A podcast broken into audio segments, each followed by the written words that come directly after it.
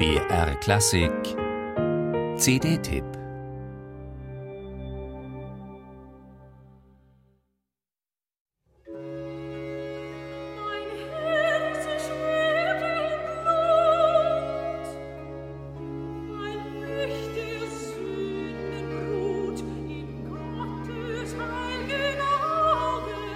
Mein Herze schwimmt in Blut, weil mich der Sündenbrut in Gottes heilgen Augen zum Ungeheuer macht.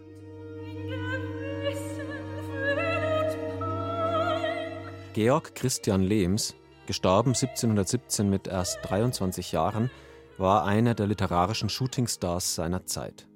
Von Georg Philipp Telemann bis Christoph Graupner, wer als Komponist etwas war, stürzte sich auf Lehms geistliche oder weltliche Texte und handelte sich damit die Aufgabe ein, solche bizarren Splatter-Szenerien zu vertonen. Vier kühne Bilder in vier Zeilen, im emotionalen Überdruckreaktor zur Bedeutungsfusion gezwungen. Solchen Forcierungen muss man erst einmal etwas entgegensetzen können, musikalisch.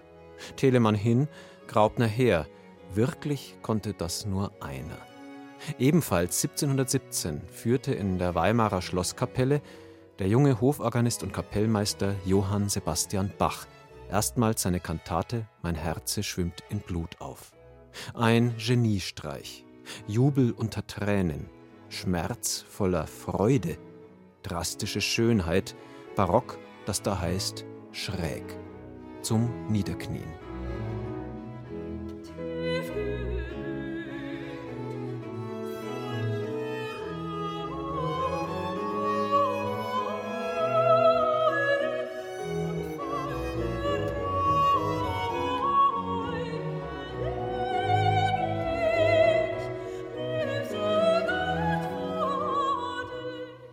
Eine Lieblingskomposition anscheinend auch von Bach selbst übrigens. Mein Herze schwimmt in Blut gehört zu den Kantaten, die er auch später in seinem Leben immer wieder herausholte und aufführte. Als hintersinnig heiteren Kontrast haben Dorothy Miels und das L'Orfeo Barockorchester unter Michi Geig dem Ausnahmestück die weltliche Kantate Ich bin in mir vergnügt beigesellt. Dazu als entzückende Dreingabe die erst 2005 entdeckte Sopranarie Alles mit Gott und nichts ohne ihn, ein musikalischer Geburtstagsgruß aus dem Jahr 1713 für Bachs Weimarer Dienstherrn Herzog Wilhelm Ernst.